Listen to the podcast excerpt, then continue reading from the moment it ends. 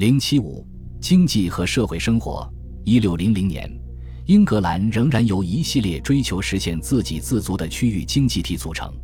信贷和分配问题阻碍了地区之间进行便捷的农产品交换。大多数集镇甚至大城镇都是展示和销售农产品的主要地方。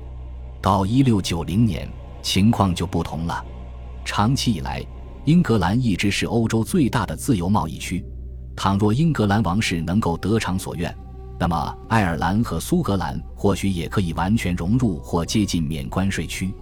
这个问题不应该归咎于下议院游说者的狭隘私心，特别是在17世纪初和17世纪60年代，英格兰的任何一个地方距离大海都不超过75英里，并且因为英格兰实施了改善河流航行的计划，到1690年。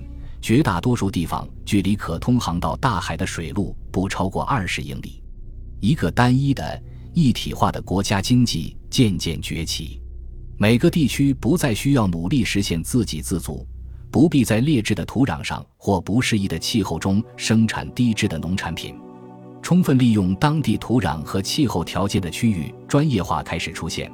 一个地方生产的产品可以跟其他地方过剩的粮食或乳制品进行交换，因此，肯特出现了大规模的商品化蔬菜种植，制造业也是如此。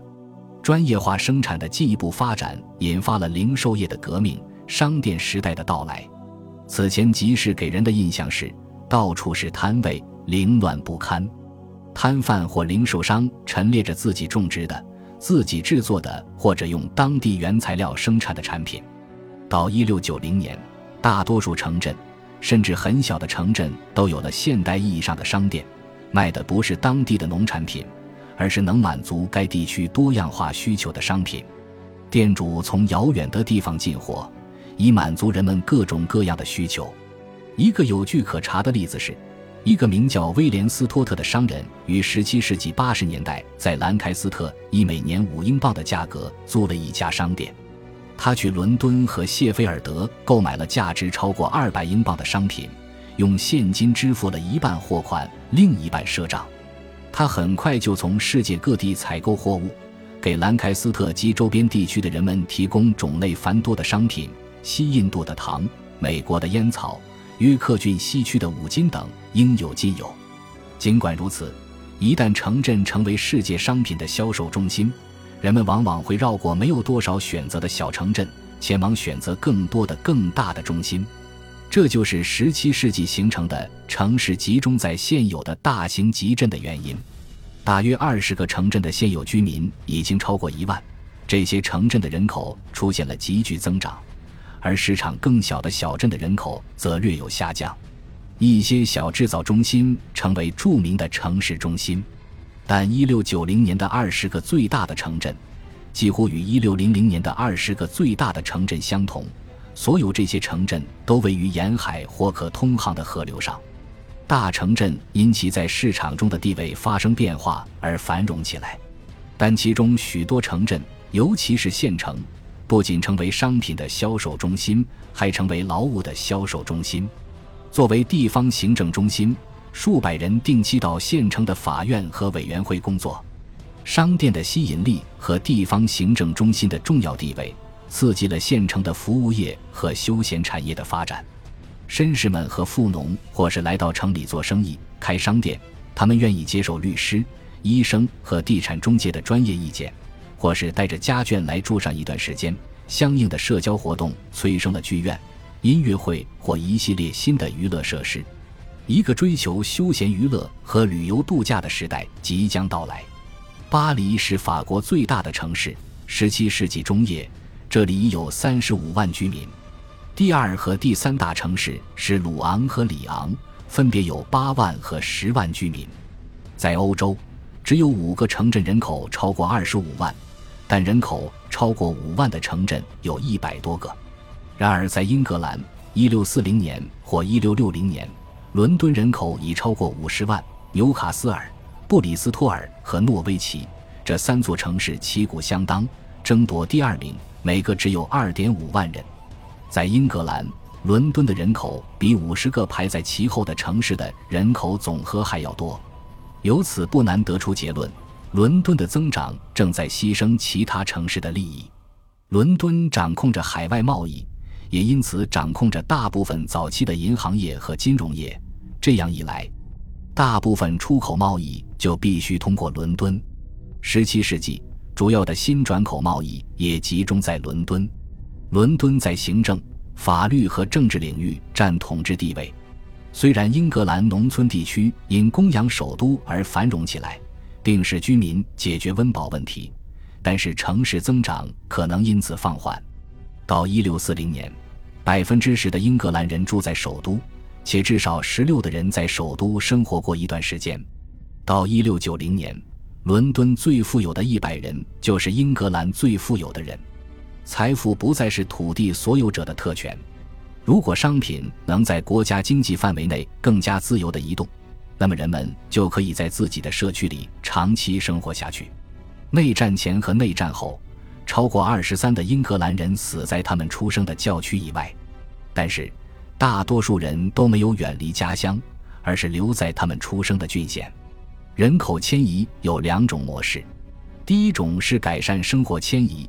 青少年和年轻人迁往他处去当学徒或租赁农场。除了来自全国各地的移民前往伦敦当学徒外，整个17世纪，这种移民基本上是地方性的。第二种是维持生计移民，那些在家乡找不到工作或工作前景黯淡的人出门谋生计，他们经常长途跋涉，希望在其他地方找到工作。17世纪下半叶。这两类迁移的人口数量比上半叶时减少了许多，一部分原因在于人口增长停滞及经济发展给家乡创造了更好的就业机会，一部分原因在于申请贫困救济的门槛普遍降低了，使得教区管理者更容易怜悯手脚健全的失业者，还有一部分原因是严格的定居法抑制和阻止了移民。一六六二年。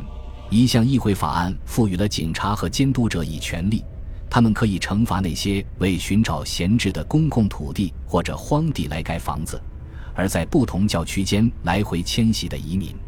十七世纪可能是英格兰历史上第一个迁出人口多于迁入人口的世纪，在这个世纪，有三十多万人跨越大西洋移居美洲，最大的群体迁往西印度群岛。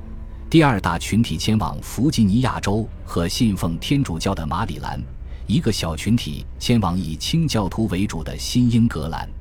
移民浪潮是波动的，但在五十年代和六十年代达到顶峰。对于大多数移居国外的人来说，移民的主要原因是寻找工作和追求更好的生活。然而，对于少数人来说，移民是为了逃离宗教迫害。他们期望建造教堂，并以自己的方式崇拜他们的上帝。越来越多的人因犯罪或仅仅因为流浪而被强行送往世界其他地区。除了跨大西洋的移民之外，还有未知数字的英格兰人越过了英吉利海峡，前往欧洲大陆定居。其中最大的群体可能是天主教家族的后裔，移民是为了宗教自由或充当雇佣兵。新教徒的年轻后裔也纷纷参加雇佣军，其中数百人返回英格兰参加了内战。因此，尽管在16世纪英格兰是著名的宗教避难处，但在17世纪欧洲和美洲接受了来自英格兰的宗教难民。17世纪初，迁入英格兰的外国人可能比前几十年少。十七世纪唯一重大的迁入移民是犹太人和法国的胡格诺派。犹太人在克伦威尔政权取消了定居禁令后蜂拥而入，胡格诺派则是为了逃避路易十四在八十年代对他们的迫害。很少有人在离他们出生地很远的地方安家落户，更多的人前往英格兰各地。